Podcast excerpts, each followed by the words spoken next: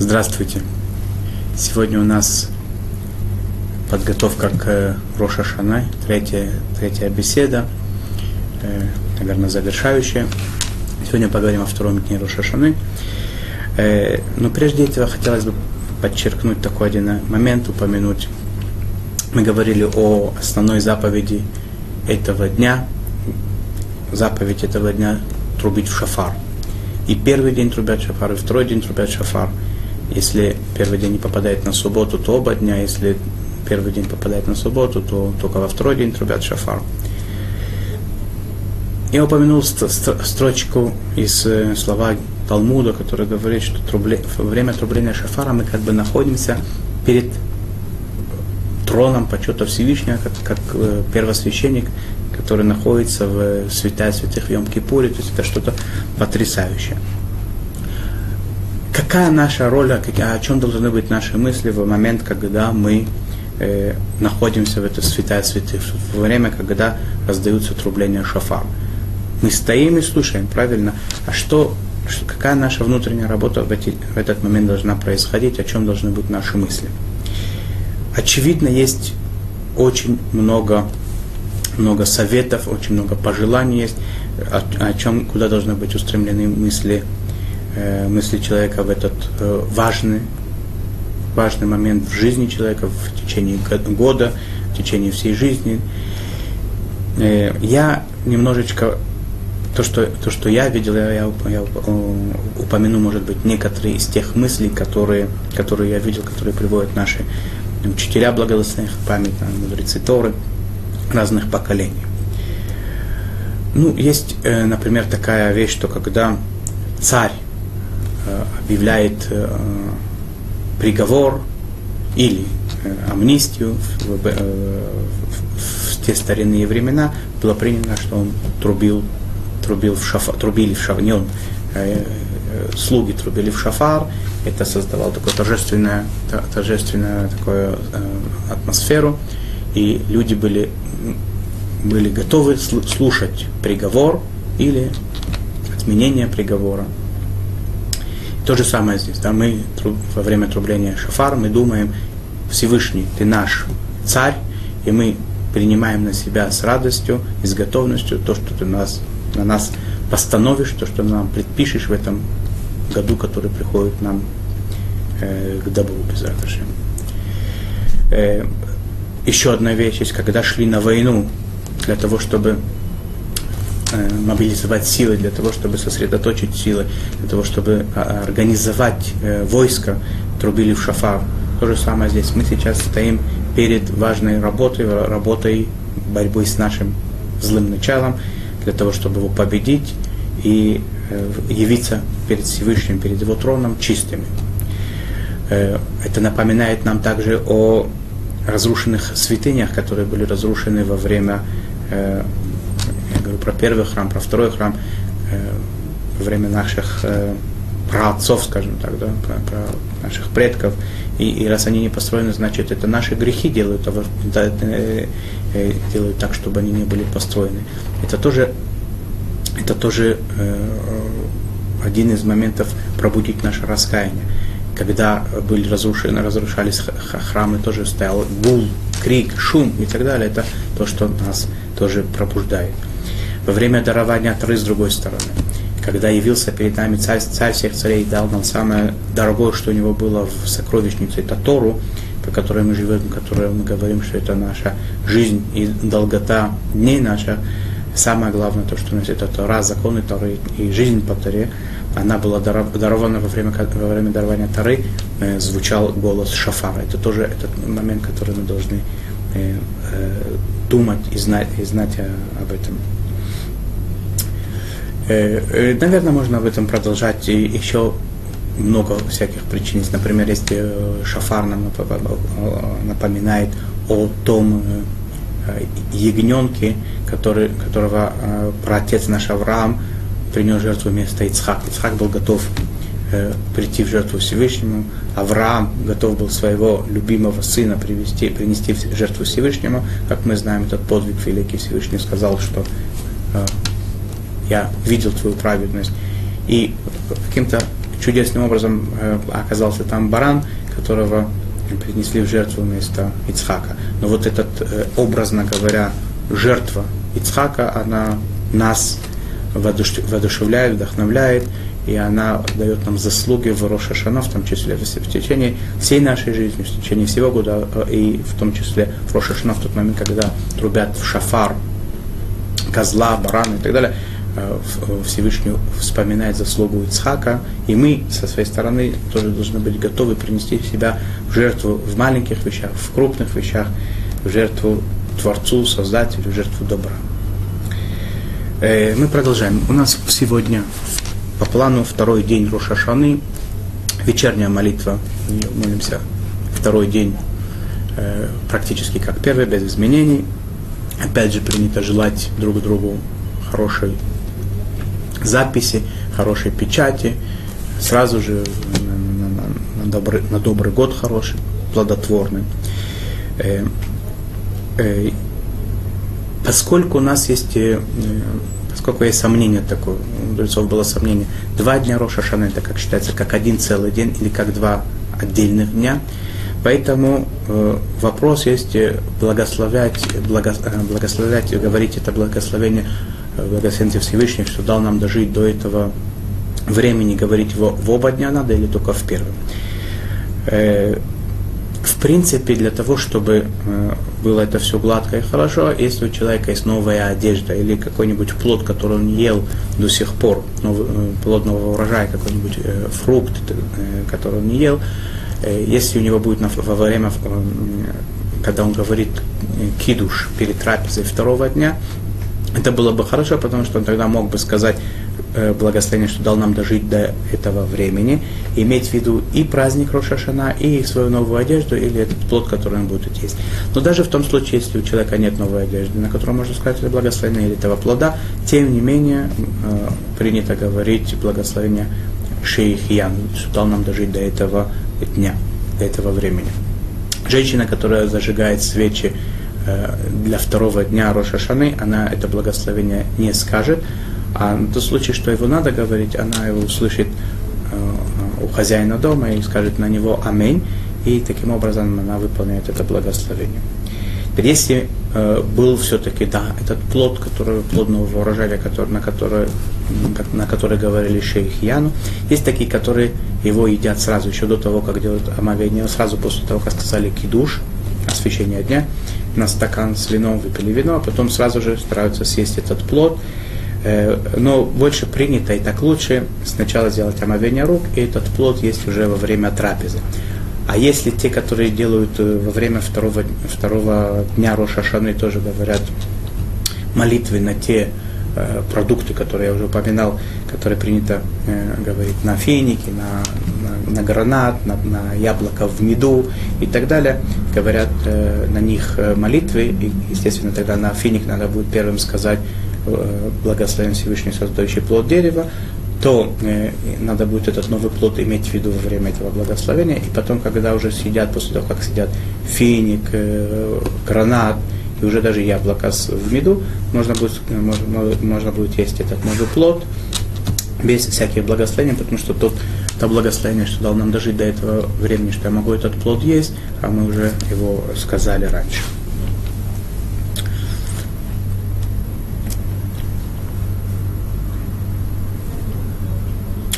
принципе, вся трапеза происходит так же, как и в первую, в первую ночь э, Нового года. Э, опять же, так, мы говорим про круглые халы. Про... Это желательно, да, если у кого нет такой возможности, можно обычные хлеба взять. Это желательно, чтобы это были круглые халы. Желательно, чтобы они были сладкие, есть такие, которые в эти халы добавляют изюм. Все, все, все это сладость и радость и так далее. И окунают их в мед и так далее. Э, день Второй день Рошашина, он практически тоже такой же, как и первый день. Но опять же, перед тем, как э, трубить в шафар, говорят благословение, что должно дожить до этого времени, э, из-за вот этого сомнения, которое я упомянул уже, то же самое касается и благословения на трубление в шафар, поэтому желательно, чтобы тот, который трубит в шафар, человек, у него была либо новая одежда, либо он припас себе новый плод какой-то и имел в виду, когда он благословляет Шахьяну, и на него тоже, и на отрубление шафара, и на плод этот или на, на одежду. Если у него нет этого плода и нет, или не, нет, нет ни того, ни другого, тем не менее, все-таки э, у Ашкиназим принято говорить э, благословение, что дал нам дожить до этого времени, а у Сварадим не принято его говорить во второй день Рошашана. Если э, первый день Рошашана это была суббота, то э, во второй день после Минхи говорят ташлих, то есть идут к водоему, как я говорил, или к аквариуму, если нет водоема, или в крайнем случае просто э, к крану с водой или к кружке с водой, и говорят ташлих. После того, как сказали текст, принято выворачивать карманы, это образно, ну, обра, образно как бы мы показываем, что эти крошки, которые у нас там в карманах застряли, как наши грехи, которые, которых мы хотим избавиться как можно быстрее.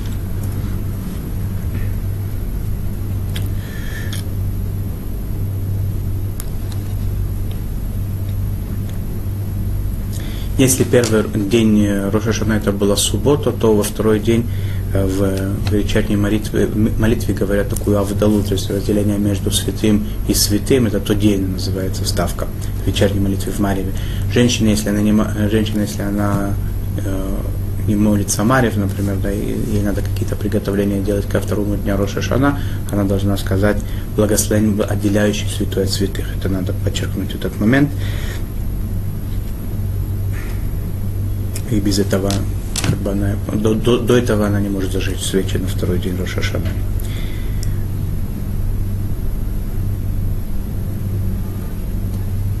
Э, когда делается Авдала уже после, э, после того, как завершился Новый год, второй день прошел, э, молятся вечернюю молитву со вставкой на Авдалу, между, уже между святым и будничным, и говорят дома Авдалу, э, используя только, только стакан с вином, благословен только на вино.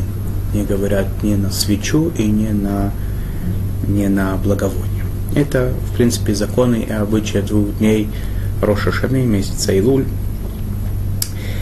Э, третий третий Тишре, третий день года. То есть у нас первое Тишре это было первый день Рошашаны, второй Тишре, второй день Рошашаны.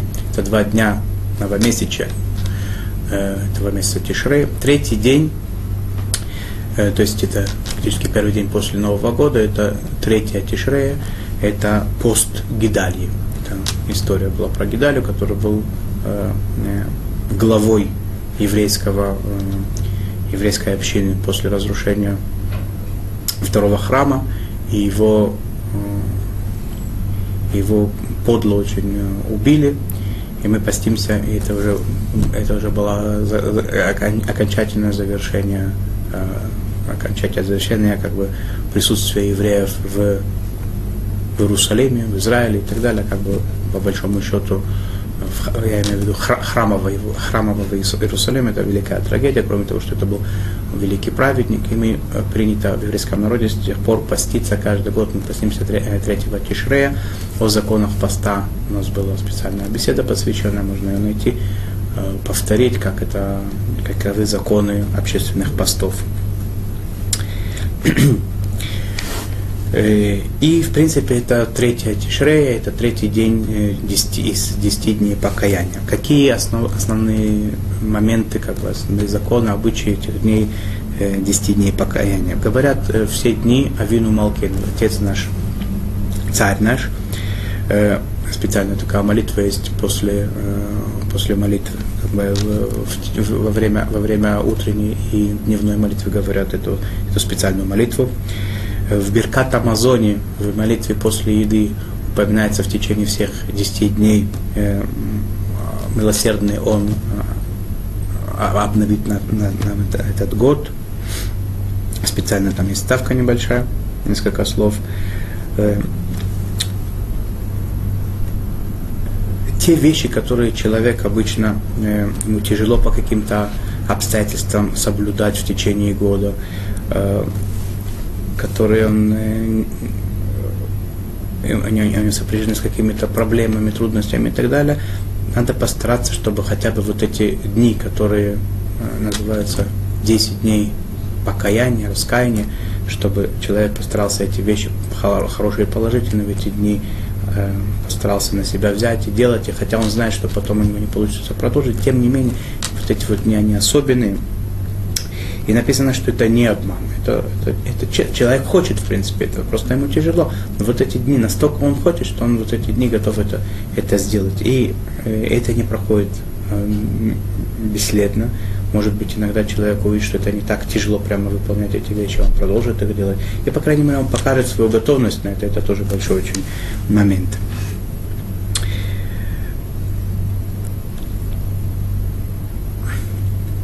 Все эти дни говорится, все эти вставки, которые я упоминал, э, которые говорились э, во время, во время Роша Шаны, то есть э, Амелиха Кадош, Амелиха Мишпат, все эти упоминания, которые мы, мы, мы с вами говорим, которые приводятся в Сидурах, они есть все эти 10 дней раскаяния. Я говорил уже, какие законы, если человек забыл их.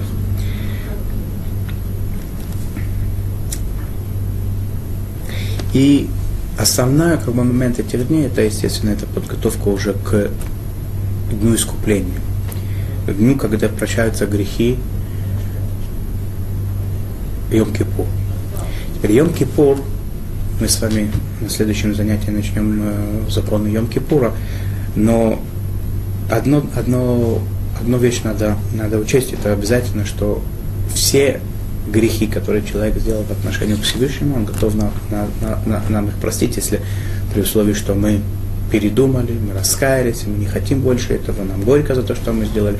Он готов нам Всевышний, так написано в книгах, простить нам практически все. Видит сердце, он, он видит нашу душу насквозь, он видит нас, и он нам простит за, за искреннее наше сожаление и раскаяние, он простит нам грехи.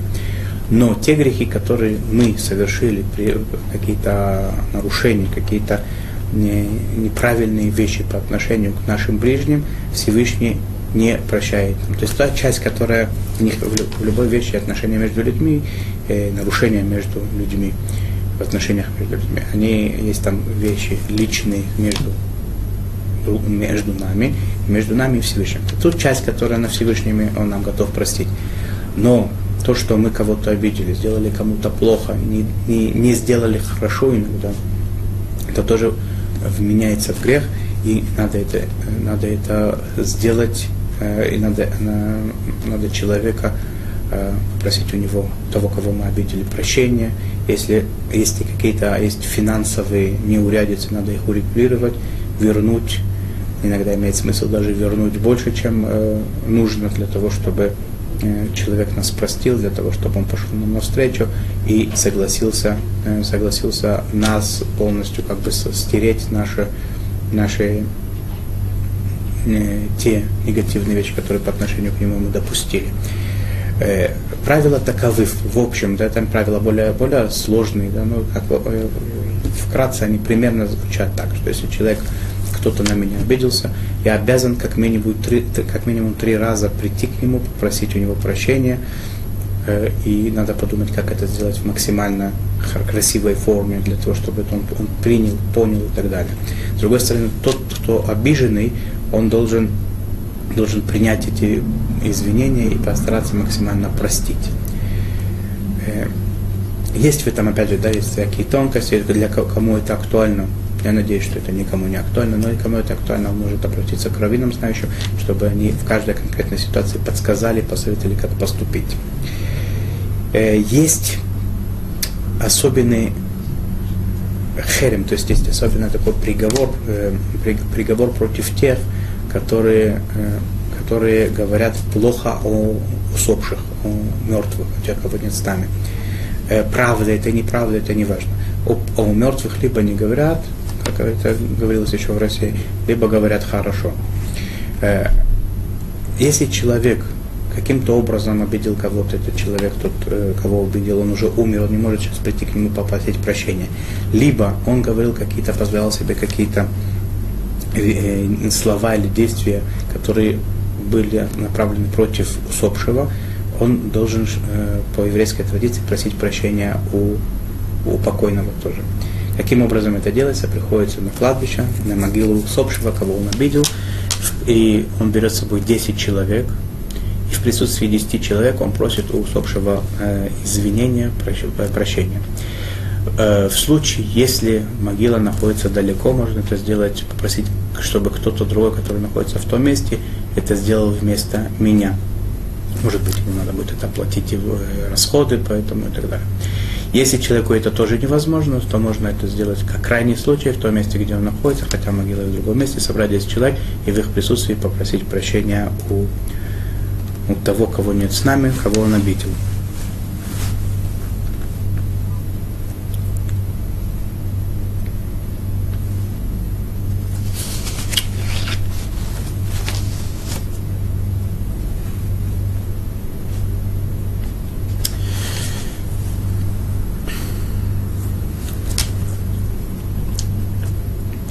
Мы стоим сейчас перед Йом Кипуром. Мы получили, мы получили Новый год. Прошел Новый год, мы прожили эти два дня судного дня. Всевышний дает нам жизнь. Что нам с этой жизнью делать? Как, как, нам, как нам максимально можно ее использовать? Это та мысль, которую она должна, она должна вся, всячески, всячески э, затрагивать, волновать в эти дни, в эти дни, в течение всего года. Я видел, приводится простой достаточно, э, как бы сказать, притча такая, да, чтобы подобно, что это, на, на что это похоже. На человека, у которого был знакомый богач, он сам бедный, у него есть знакомый богач. И этот богатый человек ему одолжил сумму денег для того, чтобы этот э, бедняк мог как-то построить, построить себе жизнь новую. Дал им, чтобы у него была возможность начать все заново. Э, естественно, что если он возьмет эти деньги и растратит их сразу же, не думая, на еду, на питье, пусть даже очень вкусное, этот богач не поймет его. Я тебе дал деньги для того, чтобы ты мог построить себя, построить себе жизнь, продолжать как-то э, функционировать дальше. И даже если этот бедный человек не сделает, нуждающийся, не сделает э, так, как я сказал, не, не, не, не потратит их на, на питье и на еду. Предположим, он оставит их в банке, положит их в банке или положит у себя их в кармане или в шкафу, ничего с ними делать не будет. Это тоже будет э, хотя это он их не потратил, но с другой стороны он не сделал то, что, то, что было имелось в виду, да, было имелось в виду, что он возьмет и сделает из этого, вложит их куда-то, сделает из них э, бизнес, они приведут дивиденды, он сможет э, встать на ноги, он сможет развиваться и так далее. Для этого было все нужно.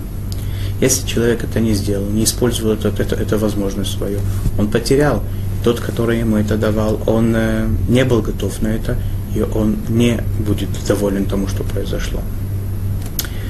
То же самое и мы. Мы получаем невероятную, невероятную суду.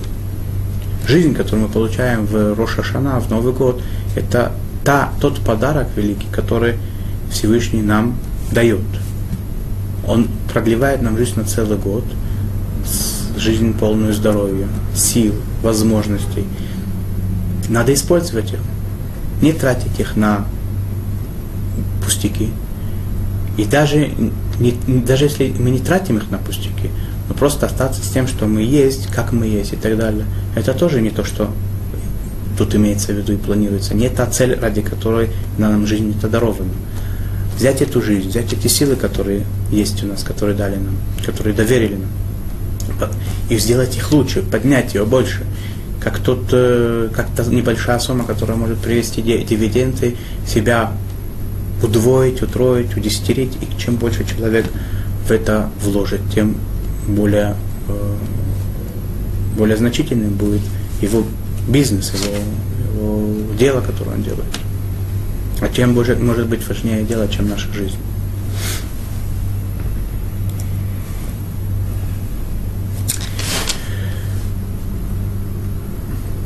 Подходя к Йом-Кипуру, к э, дню раскаяния, человек не должен быть равнодушен.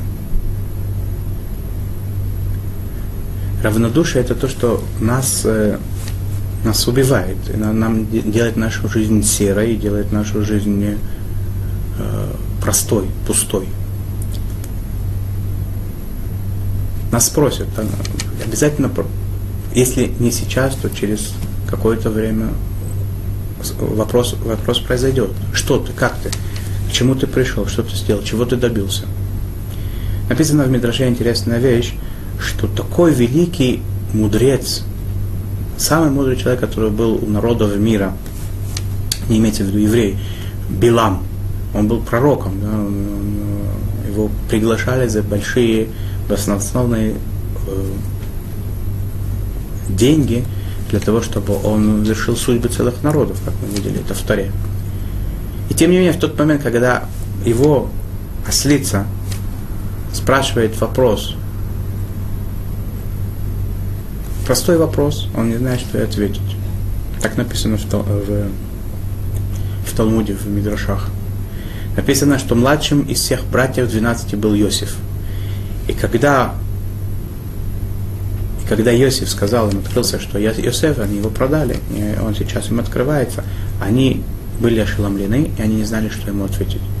11 человек, богатырей, кроме Бениамина, который не участвовал в продаже, 10, те, которые участвовали в продаже, они старше него, значительнее его и так далее, они не могут ему возразить.